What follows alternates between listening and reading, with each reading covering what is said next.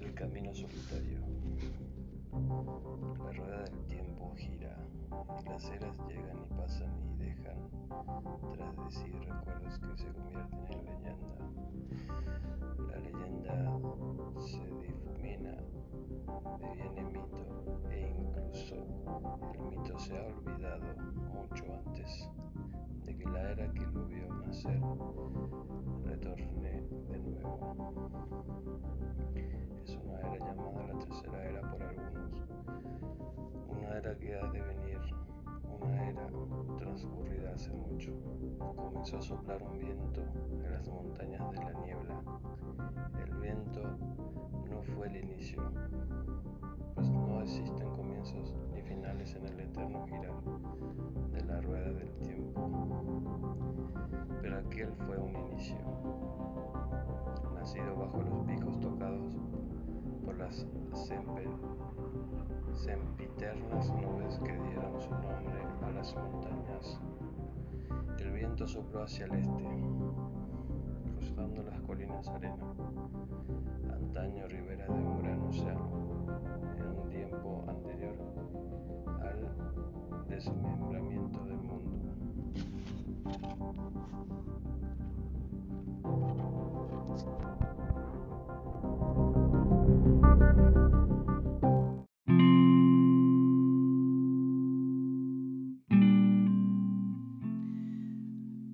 Rueda del tiempo, el ojo del mundo por Robert Jordan. Un camino solitario. La rueda del tiempo gira y las eras llegan y pasan y dejan tras de sí recuerdos que se convierten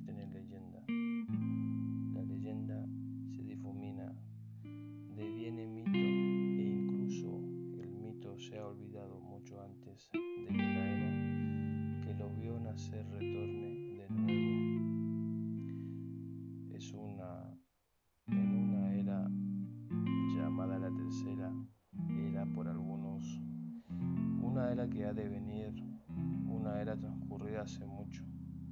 Comenzó a soplar un viento en las montañas de la niebla. El viento no fue el inicio, pues no existen comienzos ni finales en el eterno girar de la rueda del tiempo, pero aquel fue un inicio. Nacido bajo los picos tocados por las sempiternas nubes que dieron su nombre a las montañas, el viento sopló hacia el este, cruzando las colinas de arena, antaño riberas de un gran océano, en un tiempo anterior al desmembramiento del mundo. Siguió su rumbo hasta dos ríos, penetrando la enmarañada floresta llamada Bosque del Oeste, y su fuerza golpeó a dos hombres que caminaban junto a un carro y un caballo por un sendero sembrado de piedras denominadas Camino de la Cantera. Pese a que la primavera debiera haber hecho notar su presencia, un mes antes el aire se hallaba preñado de una gelidez que parecía augurar una nevada.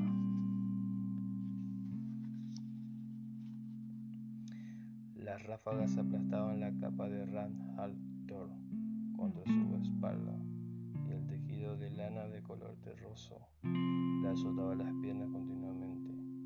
Deseo que su capa fuera más pesada, de haberse puesto una camisa de más antes de partir. La mayor parte de las veces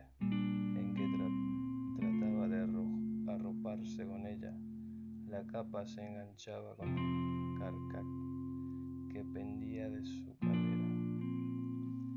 De poco servían sus intentos de retener la prenda con una mano. En la otra llevaba un arco con una flecha dispuesta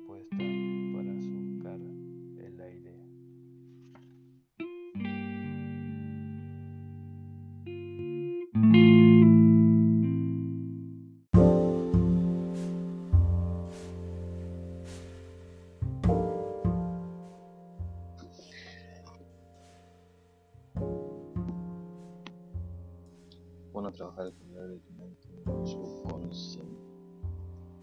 Tu arma secreta, la mente subconsciente. Nuestra mente subconsciente posee un tremendo para crear en nosotros el hábito de la buena esperanza, el cual no es otra cosa que el estar en todo momento convencidos de que podremos lograr todo lo que ambicionemos, nuestros sueños tendrán siempre una realización feliz.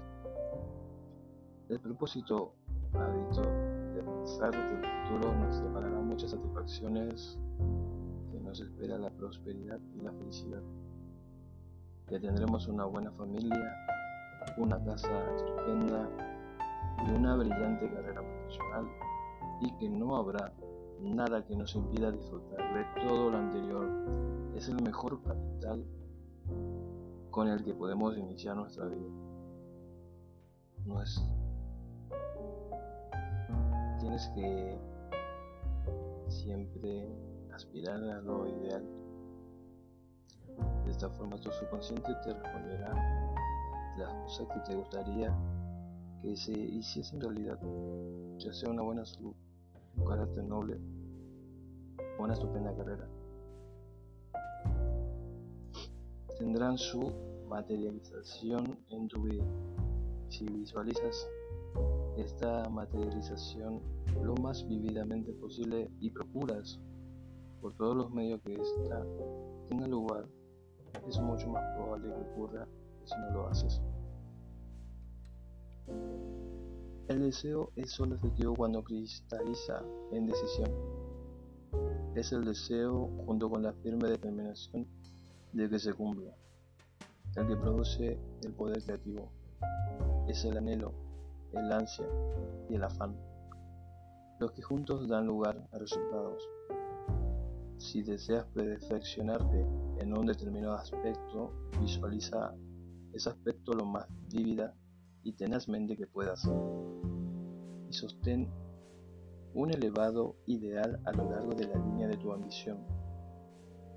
Mantén esto persistentemente en tu mente hasta que compruebes su aparición y realización en tu vida.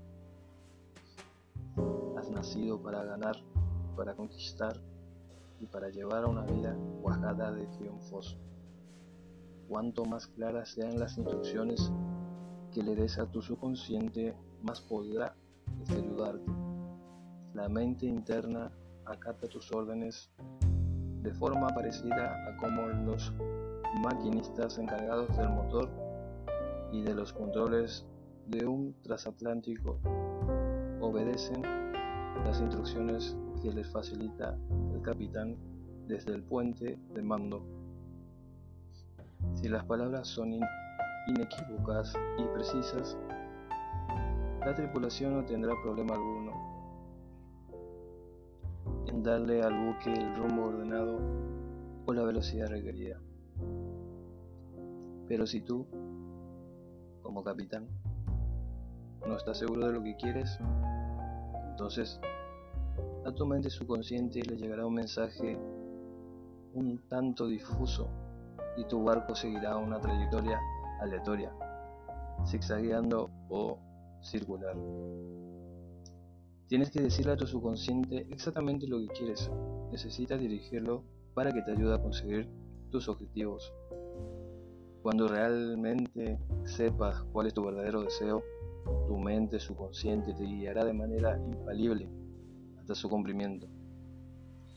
Pero para esto, ella necesita estar segura de que tú quieres conseguir tu objetivo de una manera genuina, ferviente y decidida, y de que no te olvidarás de él para sustituirlo por una cualquiera de tus otros deseos contradictorios o caprichos momentáneos y pululen por tu mente. Para estar en disposición de alcanzar tus metas, tienes que convertirte en un pensador positivo